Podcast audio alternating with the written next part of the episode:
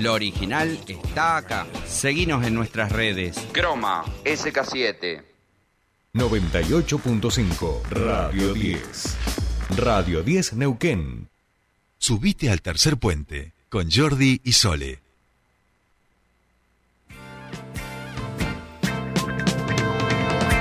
Aquí llegó Bala. Bala, bala. El show va a comenzar. Ya llegó, ya llegó. Les traigo lo mejor. De mi repertorio. Los títulos ya están. El director. Comienza la función y vamos a cantar Con él, con él. para divertirnos. Qué Aquí llegó linda. Bala. Forma parte de mi infancia. ¿no? De la mía no, pero ya me lo sé el tema y me gusta. Es hermoso. Yo, bueno, yo es que Sí. yo fui a, a- a- a verlo a balada de pequeña y he ido al chupetómetro.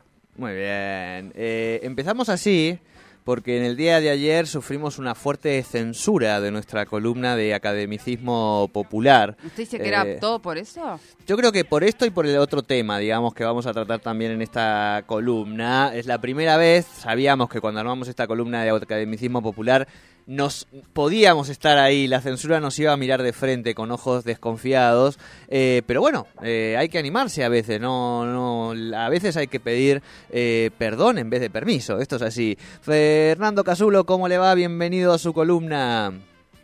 ¿Cómo va? ¿Cómo anda Jordi? ¿Cómo va Sole? Muy bien, muy bien. Bien, Fernando, momento. eh, momento los voy a dejar a vos y a Sole porque este es un momento de infancias que, que yo no, la verdad sería como colarme en la memoria emotiva de Claro, ustedes dos, claro, ¿no? Claro, claro, claro. Eh, Eh, sí, bueno, mucho del aire, mucho fuera del aire hablamos ayer, ¿no? De qué significa, eh, viste, esas generaciones que vos decís uno, dos, tres años y me acuerdo tal cosa, no me la acuerdo, viste, es muy fino ese, ese recuerdo, eh, digamos, emotivo de los programas y ese tipo de cuestiones. Tal cual, tal cual. Eh, bien, hecho este homenaje necesario en esta columna histórica al señor Carlitos Balá, nos vamos a meter en el tema que habíamos anunciado en el día de ayer y que cuando empezamos a charlar, ¡bumba! ¿Viste? Explotó la luz. Estamos hablando del neofascismo italiano que finalmente ha llegado al poder político después de un sinuoso, eh, o sea, si nosotros nos quejamos, digamos, de, de- la política argentina, en Italia hace más o menos dos años que cada cinco meses cambian el primer ministro, ¿no? Vienen con una, una dinámica así hasta que finalmente este sistema democrático burgués que claramente no da respuestas a grandes sectores de la sociedad ha sido este, abrazado por el neofascismo italiano. Y por supuesto en esta columna tenemos mucho para decir, no solo de Mussolini y sus seguidores actuales, sino de muchísimo más, ¿no? Sí, primero, esto de que también lo decíamos el otro día fuera del aire, de, bueno, no boquear. Nunca los jueves hay que decir, bueno, es un jueves tranquilo, porque dijimos, No, no, tal un cual, jueves tal tranquilo, y murió Carlitos Balá, el otro, digamos, referente a lo Mirta, toda esa cosa de, viste, el Final Fight de, de, de Mirta, y luego, y a dos días después, se produce la vuelta de un movimiento, digamos, eh, o en todo caso, la llegada de un partido vía las elecciones que tiene fuertes componentes del fascismo y bueno, decíamos, bueno, igual se puede tomar un poco en broma, no lo que está sucediendo, sino todo lo que hay anexo.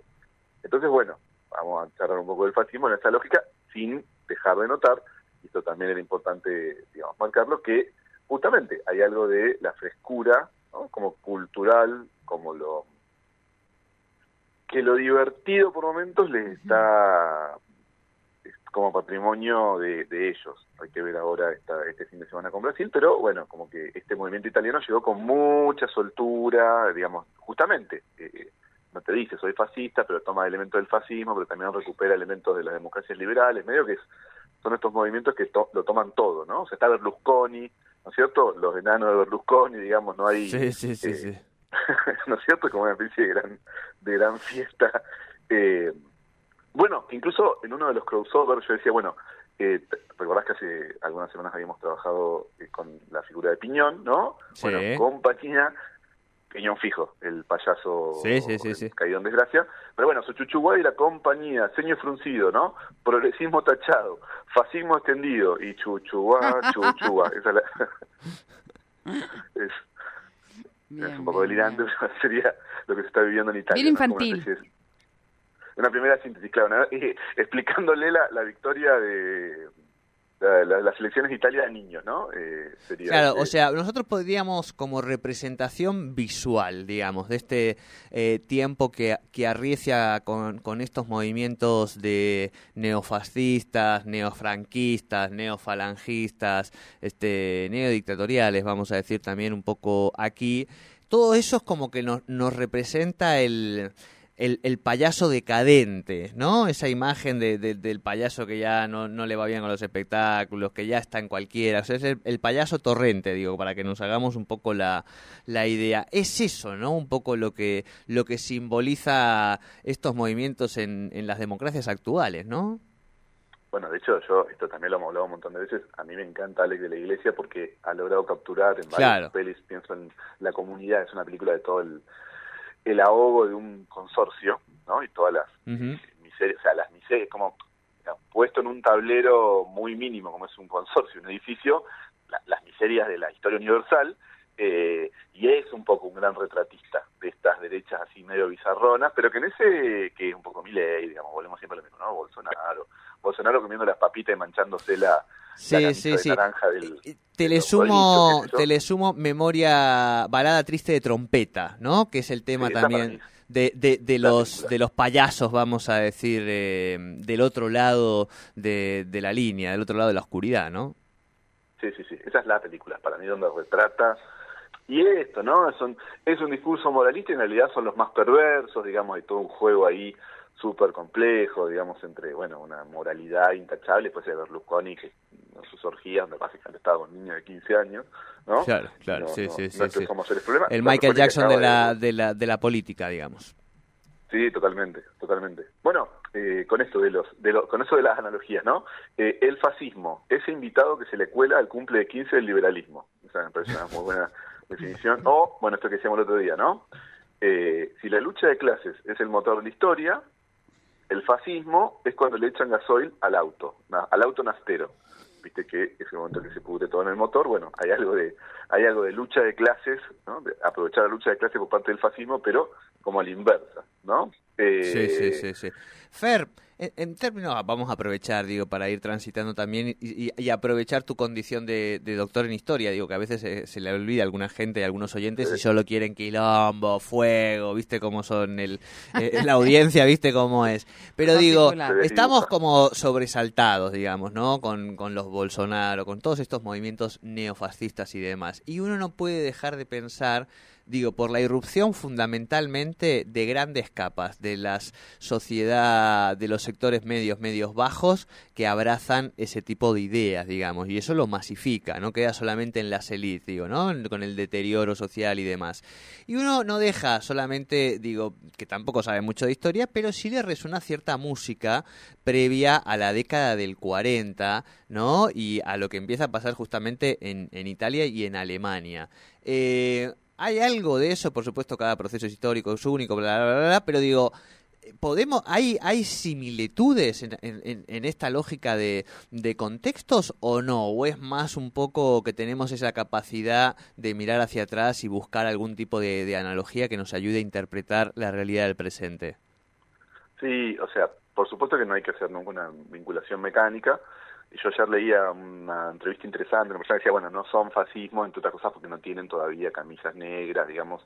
Hay una diferencia con este, porque son iliberales, que es un poco uno de los conceptos que está usando, pero sí hay, algunas, hay algunos elementos, digamos, que para mí sí son propios del siglo XX eh, y que vuelven a aparecer ahora en estas primeras décadas del XXI, que, eh, digamos, insisto, sin decir, bueno, cada vez que hay una crisis económica va a haber un tipo de fascismo, pues eso no es así, pero sí decir, bueno, pero sí, cada vez que notamos estos crecimientos de la derecha, vienen precedidos de, ¿no?, algún tipo de, eh, digamos, convulsión en la macro mundial. Pensemos que el, bueno, Hitler llega en el, siempre decimos lo mismo, Hitler, la um, hiperinflación alemana es del 23 al 24, para decir rápidamente, ¿no?, eh, que es la inflación más, más eh, alta que hubo en el siglo XX, Mm. y Hitler llega en el 32, eh, De hecho, esto es interesante, y esto sí es importante porque se te decía de los oyentes, ¿no? Eh, ese argumento de, no, bueno, a mí no me digas y última, que de hecho lo hizo en su momento Durán Barba. A Hitler lo votó la gente, y eso es falso, una falacia. Hitler en realidad, en el marco de una democracia parlamentaria, como era la alemana, de, como es incluso hoy, Sí, sí, sí. el tipo no consigue mayoría, la- y la derecha la derecha conservadora tampoco, y lo pone diciendo, bueno, viste, como un acuerdo, qué sé yo, más en modo, bueno, vos tal vez nos salve un poco la- las papas para que no vuelva a crecer la socialdemocracia, el tipo al año quema el Reichstag, quema el Parlamento, ¿no? Entonces, y a partir de ahí es el momento en que eh, Alemania baja el desempleo y, eh, digamos, comienza un proceso de crecimiento de su economía. Y uno podría decir, pero también el 32 es el año donde Alemania pagó, por digamos, el, último pago de los costos de la reparación. O sea, que de alguna manera Hitler, esto de que también su economía fue potente, fue pujante, es mentira. O sea, le devolvieron, le dejaron un país desendeudado, etcétera, etcétera, ¿no? O sea que hay algo de, bueno, vos tenés largos procesos de crisis económica de 10, 15 años y corrimientos a la derecha, o en todo caso, pueden darse corrimientos a la derecha que, que estamos verificando. Nosotros, pensemos toda- nosotros estamos todavía en la ola de la crisis del 2008. Claro. Por más que ahora, a la cual le metimos pandemia, Sí, sí, guerra, sí, sí, sí. ¿no? Pero Sí, es un sí, mundo que viene y, y, a- aquí macrismo también le metimos, digamos, o sea, no nos hemos no nos hemos privado de nada, digamos, ¿no? Este, totalmente. Fer, la, la última que, es- que hoy estamos con el tiempo jugados, pero digo, ayer decíamos, nos negamos a llamarle al espacio político que irrumpe a la derecha de Cambiemos eh, en términos representativos, libertad avanza partidarios y como movimiento libertarios. No queremos ya llamarles libertarios porque, como decíamos, es ser parte de esa lógica eh, perversa en la cual son movimientos totalitarios y justamente te dicen venimos a abrazar la libertad. ¿Cuál es el concepto que te parece a ti eh, para denominar a ese grupo eh, que emerge en la política argentina? Sí, hay varios. A mí el de iliberal me gusta, porque es esta idea de, bueno, sin abrazar, digamos, el iliberal, ¿no? Que es como una especie de ruptura. Y claramente, como si vos, y digamos, da- darle el mote de libertarios es, es- Berlusconi diciéndote, pibe, tenés que ser moral, tenés que ser, digamos, ético y moral en el jacuzzi, ¿no? Con, en el marco de una suburgía. Así que coincido que ese, ese, ese plan de hablando de esos, de esos nombres eh, es el que no hay que, hay, el que no hay que intentar, digamos. Sí, una cosa más iliberal y que está rompiendo los consensos democráticos exigidos a partir del 83, ¿no? Digo, el iliberalismo va por definición en contra de la democracia liberal, que básicamente es la que, digamos, Argentina sostiene y lleva adelante de manera imperfecta, etcétera, etcétera, Sí, pero sí, bueno, sí. por primera vez empieza a discutir hacia la derecha, ¿no? Tal cual. Bueno, buenísimo, Fernando. Necesaria esta columna, eh, por eso queríamos charlar un ratito aunque fuera con vos en el día viernes.